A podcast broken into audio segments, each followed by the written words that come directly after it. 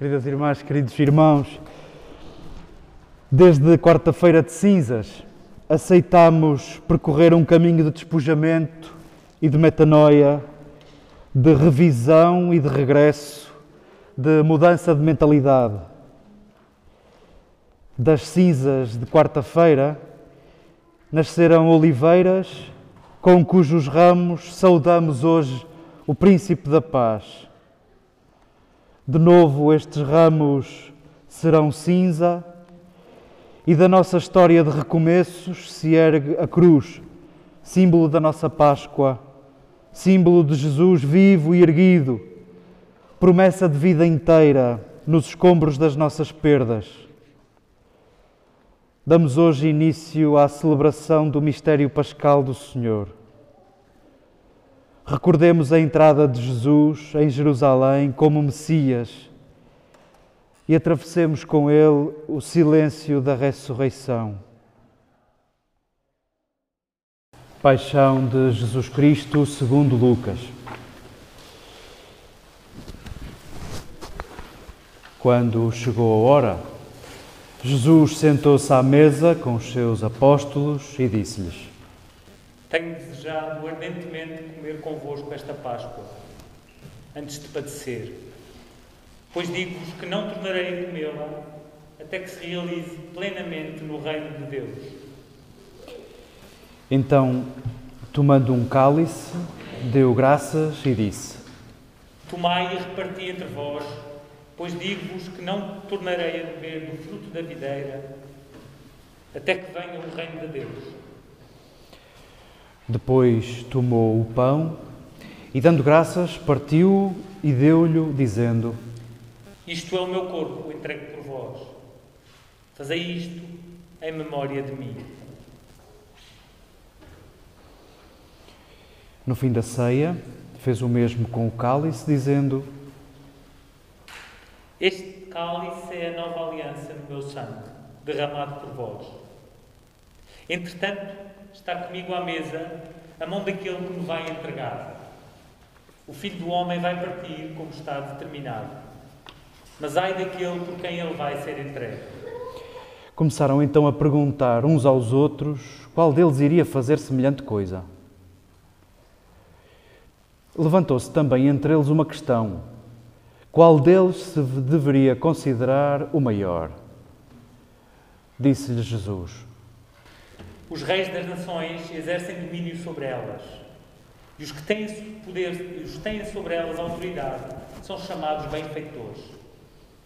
Vós não deveis proceder desse modo.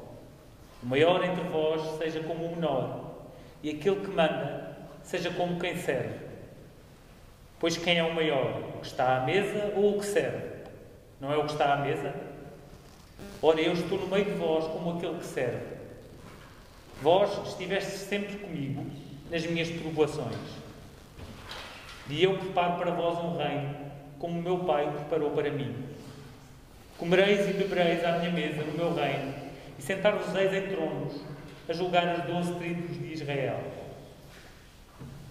Simão, Simão, Satanás vos reclamou para vos agitar na joeira como trigo. Mas eu roguei por ti, para que a tua fé não desfaleça e tu, uma vez convertido, fortalece os teus irmãos. Pedro respondeu-lhe: Senhor, eu estou pronto a ir contigo até para a prisão e para a morte. Disse-lhe Jesus: Eu te digo, Pedro, não cantará o jogá sem que tu por três vezes negues conhecer-me. E depois acrescentou: Quando vos enviei sem bolsa, nem alforjes, nem sandálias, faltou-vos alguma coisa? Eles responderam que não lhes faltara nada. Disse-lhe Jesus: Mas agora quem tiver uma bolsa, pegue nela, bem como no alforje. E quem não tiver espada, venda a capa e compre uma. Porque eu vos digo que se deve cumprir em mim o que está escrito. Foi contado entre os malfeitores. Na verdade, o que me diz respeito está a chegar ao fim. Eles disseram: Senhor, estão aqui duas espadas. Mas Jesus respondeu: Basta. Então saiu e foi, como de costume, para o Monte das Oliveiras. e os discípulos acompanharam-no. Quando chegou ao local, disse-lhes: Orai para não entrardes em tentação. Depois afastou-se deles cerca de um tiro de pedra e, pondo-se de joelhos, começou a orar, dizendo: Pai, se quiseres, afasta de mim este cálice. Todavia, não se faça a minha vontade, mas a tua. Então apareceu-lhe um anjo vindo do céu para o confortar. Estando em angústia, orava mais instantemente, e o suor tornou-se-lhe como grossas gotas de sangue que caíam na terra. Depois de ter orado, levantou-se e foi ter com os discípulos, que encontrou a dormir por causa da tristeza. Disse-lhe Jesus: Porque estáis a dormir? Levantai-vos e orai, para não entrardes em tentação. Ainda ele estava a falar, quando apareceu uma multidão de gente. O chamado Judas, um dos doze, vinha à sua frente e aproximou-se de Jesus para o beijar. Disse-lhe Jesus: Judas, é com um beijo que entregas o filho do homem. Ao verem o que ia suceder, os que estavam com Jesus perguntaram-lhe: Senhor, vamos feri-los à espada? E um deles feriu o servo do sumo sacerdote, cortando-lhe a orelha direita. Mas Jesus interveio, dizendo: Basta, deixai-os. E tocando na orelha do homem, curou-o. Disse então Jesus aos que tinham vindo ao seu encontro, príncipes dos sacerdotes, oficiais do templo e anciãos: Vós saístes com espadas e varapaus como se viesseis ao encontro de um salteador. Eu estava todos os dias convosco no templo e não me deitastes as mãos. Mas esta é a vossa hora e o poder das trevas. Apoderaram-se então de Jesus, levaram-no e introduziram-no em casa do sumo sacerdote. Pedro seguia-os de longe. Acenderam uma fogueira no meio do pátio Sentaram-se em volta dela e Pedro foi sentar-se no meio deles. Ao vê-lo sentado ao lume, uma criada, fitando os olhos nele, disse: Este homem também andava com Jesus. Mas Pedro negou. Não conheço, mulher. Pouco depois, disse outro ao vê-lo: Tu também és um deles. Mas Pedro disse: Homem, não sou. Passada mais ou menos uma hora, afirmava o outro com insistência: Esse homem, com certeza, também andava com Jesus, pois até é Galileu. Pedro respondeu: Homem, não sei o que dizes. Nesse instante, ainda ele falava, um galo cantou. O Senhor voltou-se e fitou os olhos em Pedro. Então Pedro lembrou-se da palavra do Senhor quando lhe disse: Antes do galo cantar, me negarás três vezes. E saindo para fora, chorou amargamente. Entretanto, os homens que guardavam Jesus troçavam dele e maltratavam-no. Cobrindo-lhe o rosto, perguntavam-lhe: Adivinha, profeta, quem te bateu? e dirigiam-lhe muitos outros insultos. Ao romper do dia, reuniu-se o conselho dos anciãos do povo, os príncipes dos sacerdotes e os escribas. Levaram-no ao seu tribunal e disseram-lhe: Diz-nos se tu és o Messias. Jesus respondeu-lhes: Se eu vos disser, não acreditareis. E se fizer alguma pergunta, não respondereis. Mas o Filho do Homem sentar-se-á doravante, à direita do poder de Deus. Disseram todos. Tu és então o Filho de Deus? Jesus respondeu-lhes: Vós mesmos dizeis que eu sou. Então exclamaram: Que necessidade temos ainda de testemunhas? Nós próprios o ouvimos da sua boca. Levantaram-se todos e levaram Jesus a Pilatos. Começaram a acusá-lo, dizendo: Encontramos este homem a sublevar o nosso povo, a impedir que, pagasse, que se pagasse o tributo a César e dizendo ser o Messias, rei. Pilatos perguntou-lhe. Tu és o rei dos judeus? Jesus respondeu-lhe. Tu dizes. Pilatos disse aos príncipes dos sacerdotes e à multidão: Não encontro nada de culpável neste homem. Mas eles insistiam. Amotina o povo, ensinando por toda a Galileia, desde a Galileia, onde começou até aqui. Ao ouvir isto, Pilatos perguntou se o homem era galileu, e ao saber que era da jurisdição de Herodes, enviou-o a Herodes, que também estava nesses dias em Jerusalém. Ao ver Jesus, Herodes ficou muito satisfeito. Havia bastante tempo que o queria ver, pelo que ouvia dizer dele, e esperava que ele fizesse algum milagre na sua presença. Fez-lhe muitas perguntas, mas Jesus nada respondeu.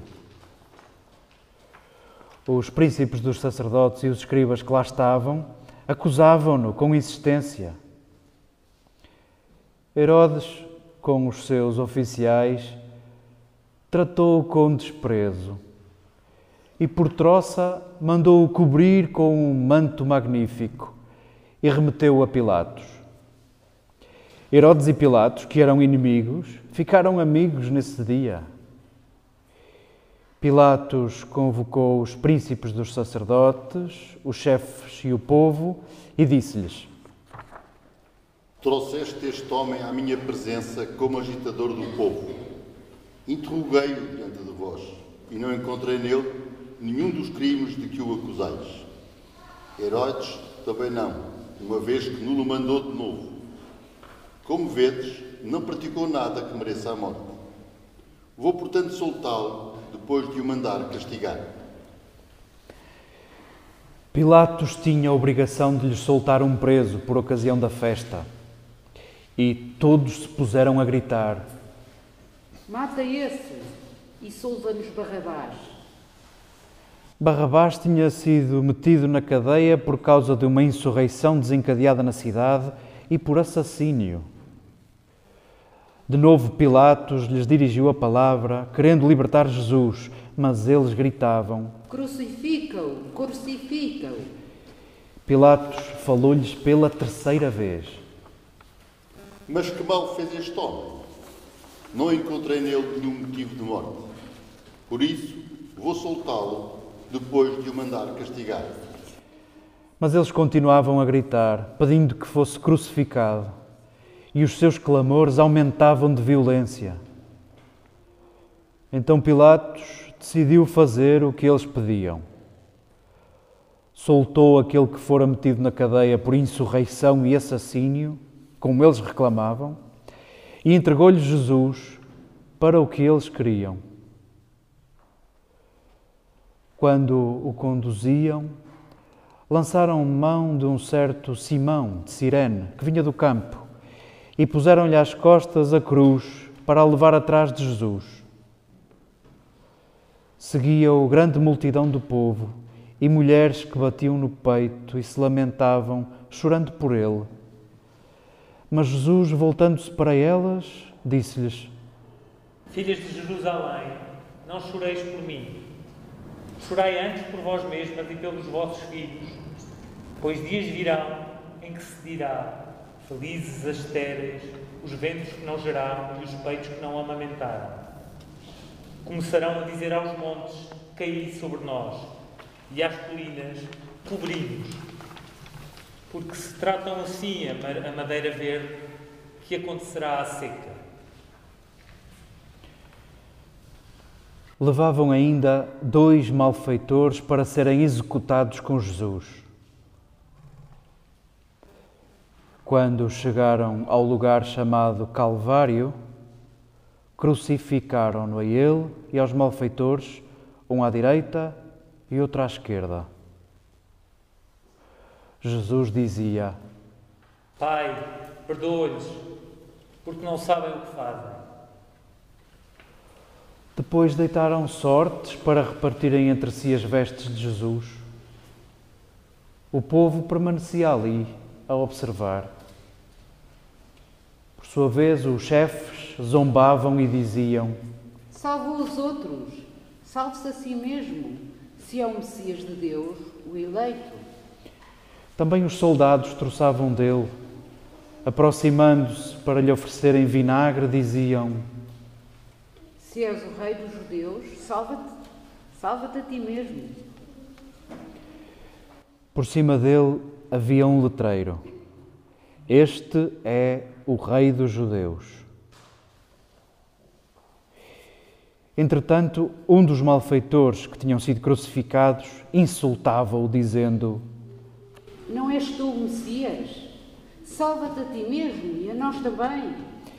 Mas o outro, tomando a palavra, repreendeu-o. Não temas a Deus, tu que sofres o mesmo suplício?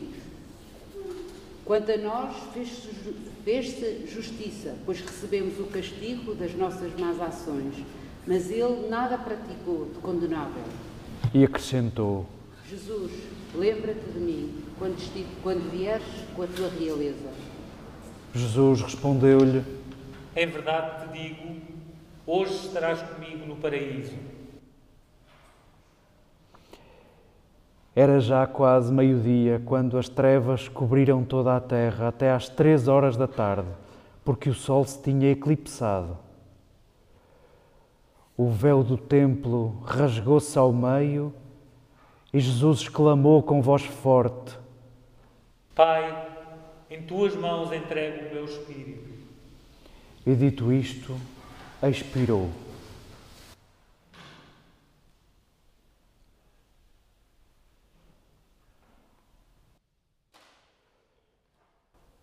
Vendo o que sucedera, o centurião deu glória a Deus, dizendo: Realmente, este homem era justo. E toda a multidão que tinha assistido àquele espetáculo, ao ver o que se passava, regressava batendo no peito. Todos os conhecidos de Jesus, bem como as mulheres que o acompanhavam desde a Galileia, mantinham-se à distância, observando estas coisas. Havia um homem chamado José, da cidade de Arimateia, que era pessoa reta e justa e esperava o reino de Deus. Era membro do Sinédrio, mas não tinha concordado com a decisão e o proceder dos outros. Foi ter com Pilatos e pediu-lhe o corpo de Jesus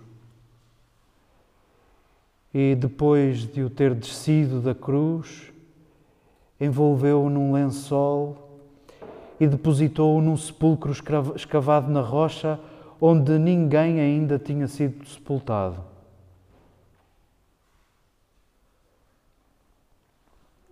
Era o dia da preparação e começavam a aparecer as luzes do sábado. Entretanto, as mulheres que tinham vindo com Jesus da Galileia acompanharam José e observaram o sepulcro e a maneira como fora depositado o corpo de Jesus. No regresso, prepararam aromas e perfumes e no sábado guardaram o descanso conforme o preceito.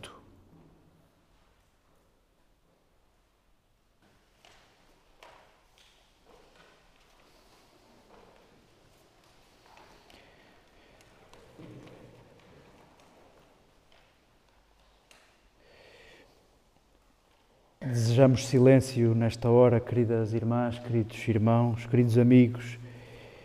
Desejamos silêncio e possa durante esta semana acontecer silêncio. Somos introduzidos nesta semana maior pela mão de Lucas. E acabamos de ler o nosso tesouro, a parte central de todos os evangelhos a narração daqueles dias, os últimos de Jesus. É verdade que nós repetimos este gesto todos os anos e vamos lendo ano após ano a versão de Marcos, a versão de Mateus, este ano a versão de Lucas. Que bom seria que repousássemos também o coração nos detalhes que uns evangelistas escrevem e outros não. Repousemos o coração nesta hora nas singularidades deste tesouro de Lucas, de muitos detalhes que são únicos na versão de Lucas escutávamos várias referências às mulheres que não abandonam Jesus, que andam com Ele desde a Galileia. Por duas vezes ouvimos essa frase. Ouvíamos pormenores a respeito da delicadeza com que se tratava o corpo de Jesus.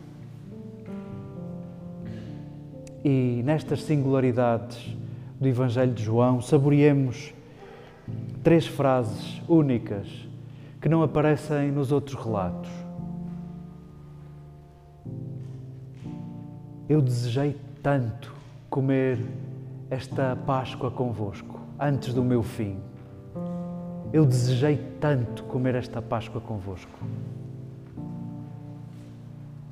Queremos saborear esta frase única, dita por Jesus na versão de Lucas. Única também é a frase que Lucas coloca na boca de Jesus: Perdoai-lhes, porque não sabem o que fazem, não sabem o que estão a fazer. Única é também a última frase de Jesus, distinta de Mateus e de Marcos, que são uma frase do Salmo meu Deus, a que me abandonastes, meu Deus, porque me abandonastes. Lucas coloca como última frase na boca de Jesus: Pai, em tuas mãos entrego o meu espírito.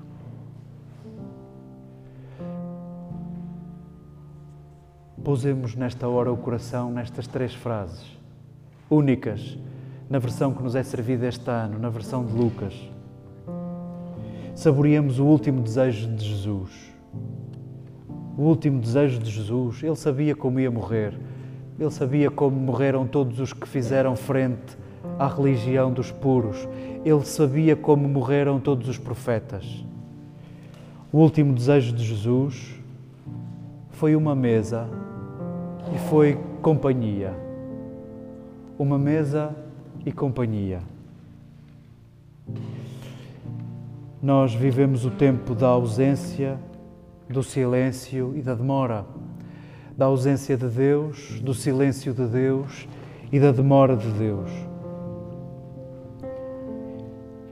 Que a vontade de nos juntarmos todos à mesma mesa, que as escolhas que vamos tomando para que todos tenham lugar à mesa, que as palavras que escolhemos para que todos tenham lugar à mesa, para que os gestos que realizamos para que todos tenham lugar à mesa, nos revela a presença de Jesus, nos revela esse grande desejo de Jesus de se sentar conosco à mesa.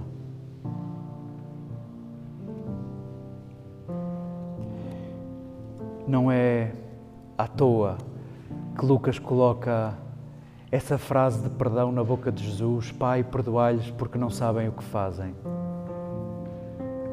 se resumíssemos o Evangelho de Lucas, seria o Evangelho do esbanjamento de misericórdia, da desmesura de perdão. E, em certa medida, essa é a medida do amor, sem cálculos, sem contabilidades.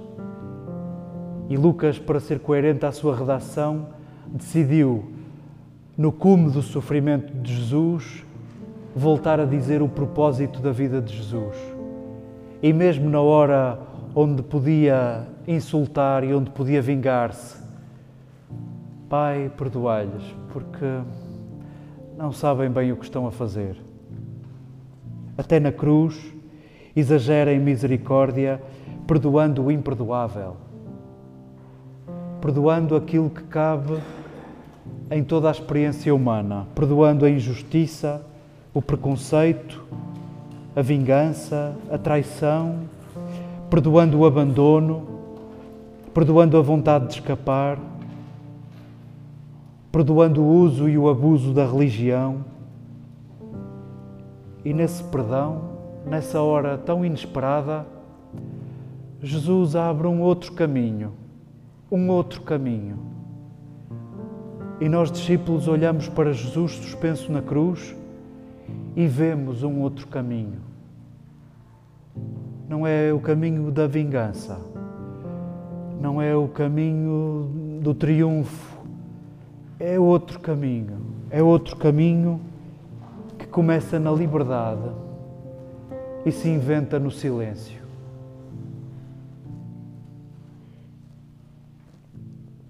Pai, entrego o meu espírito. E tinha de ser esta a última frase do Evangelho de Lucas, colocada na boca de Jesus.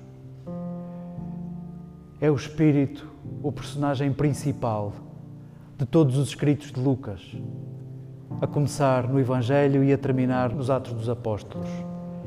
É o Espírito que está por detrás de todas as personagens. É o Espírito que move tudo.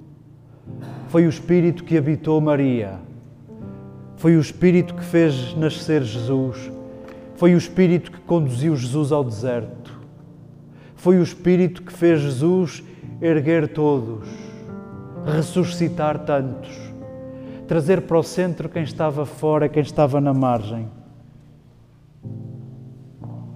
Agora, Jesus devolve ao Pai esse Espírito, devolve a Deus esse Espírito. Bem sabemos que é esse Espírito que será soprado aos seus discípulos. É esse sopro que chega até nós, habitados pelo mesmo Espírito. Devolve o Espírito ao Pai, como devolve os seus talentos, que renderam cem por um. Nós temos nesta hora, com o coração triste, temos o corpo morto de Jesus nos braços. Temos o corpo morto de Jesus para perfumar. Mas nós que sabemos o fim da história, lembremos que temos o Espírito, aquele que o fez vivo e o fez erguedor na Galileia e o fez profeta e Messias a entrar em Jerusalém.